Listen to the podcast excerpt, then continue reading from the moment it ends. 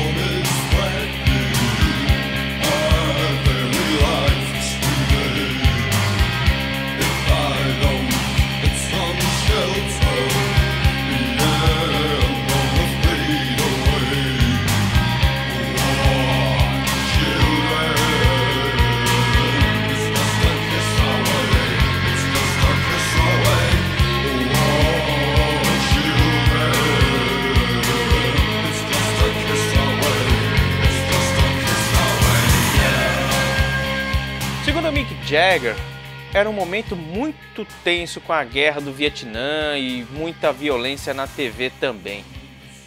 Ele cita, ele cita que a questão do Vietnã não era que igual à Segunda Guerra Mundial, nem igual à Guerra da Coreia, nem à Guerra do Golfo que aconteceu anos mais tarde.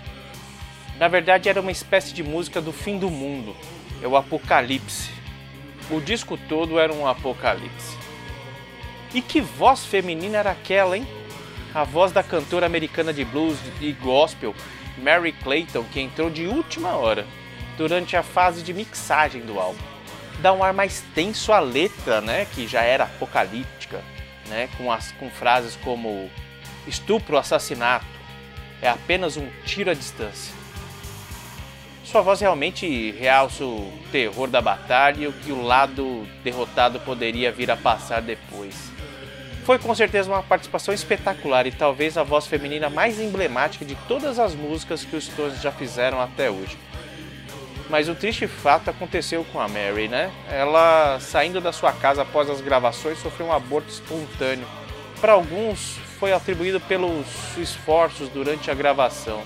O Olympic Studio foi o cenário da gravação em fevereiro e março de 1969 também, mas os vocais foram gravados em Los Angeles, no Sunset Sound Recorders e no Electra Studios em outubro e novembro daquele mesmo ano.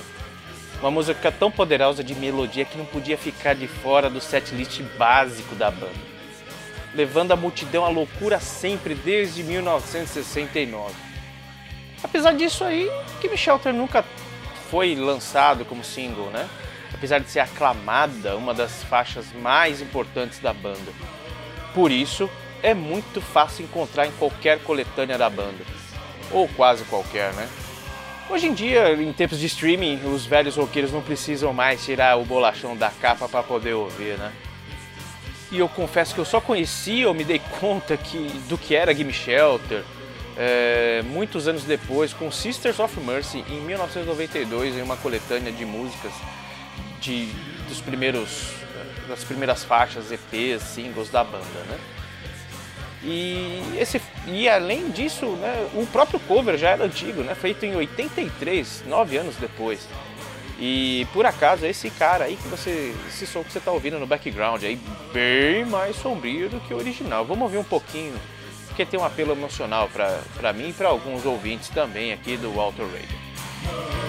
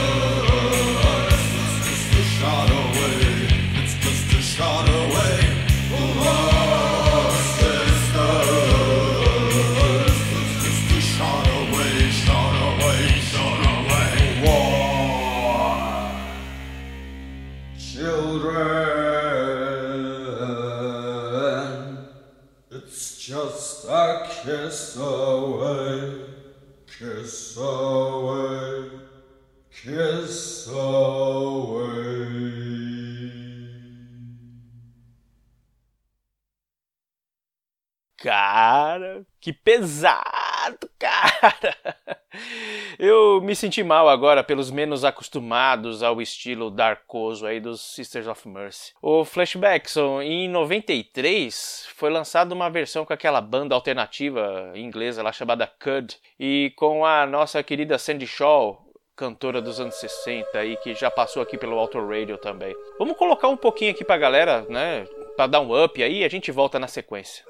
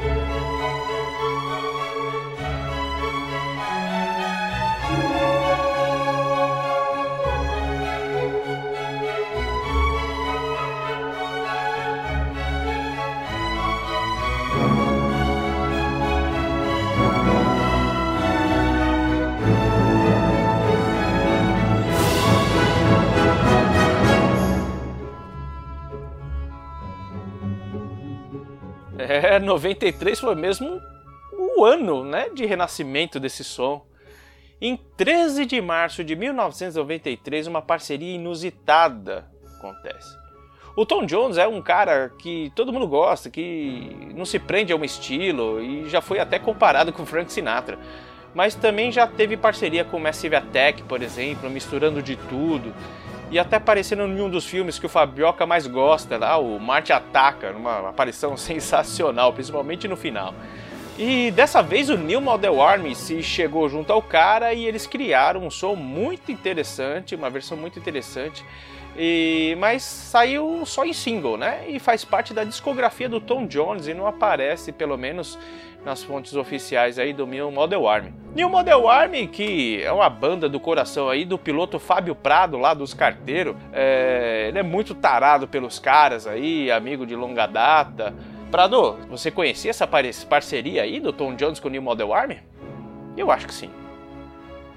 E não é de hoje que seriados, filmes, novelas alavancam músicas, né?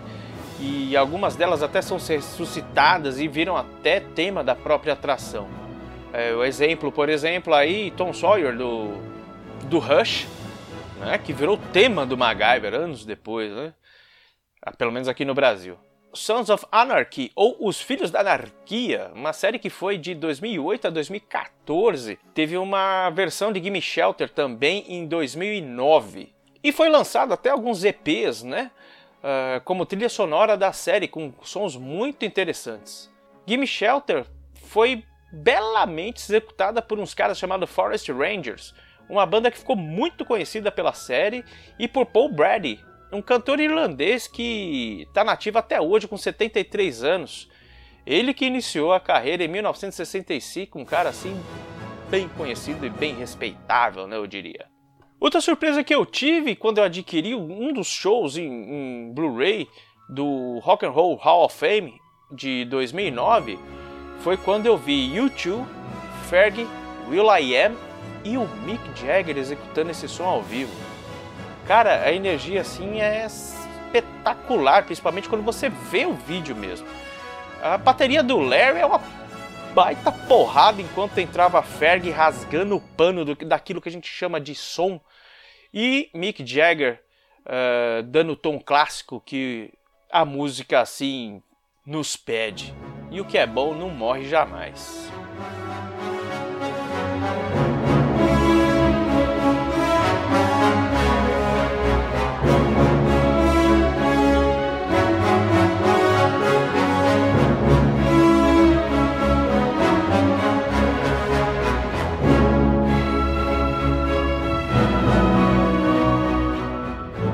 Isso, entre em contato com a gente mandando seu feedback no contato arroba autoradiopodcast.com.br já que a gente perdeu o número de celular, daqui a pouco, daqui um mais um ano aí a gente recupera, né? Ou no Twitter ou Instagram como autoradiopodcast e no Facebook lá, que ninguém liga mais, a gente está lá também, tá? Mas a interação é bem menor. Muito obrigado a você que nos prestigia repostando, ouvindo o conteúdo. E só me resta dizer agora, pedir agora para o Flashbacks nos liberar para ouvir, ouvirmos esses covers, né? Uh, começando pelo Tom Jones e o New Model Army. E na sequência ouvi também o Paul Brady and the Forest Rangers. E finalizarmos com a versão ao vivo pelo YouTube Fergie Will I Am e o dono da bagaça toda, Mr. Mick Jagger. Então vai lá, sobe o som Flashbacks.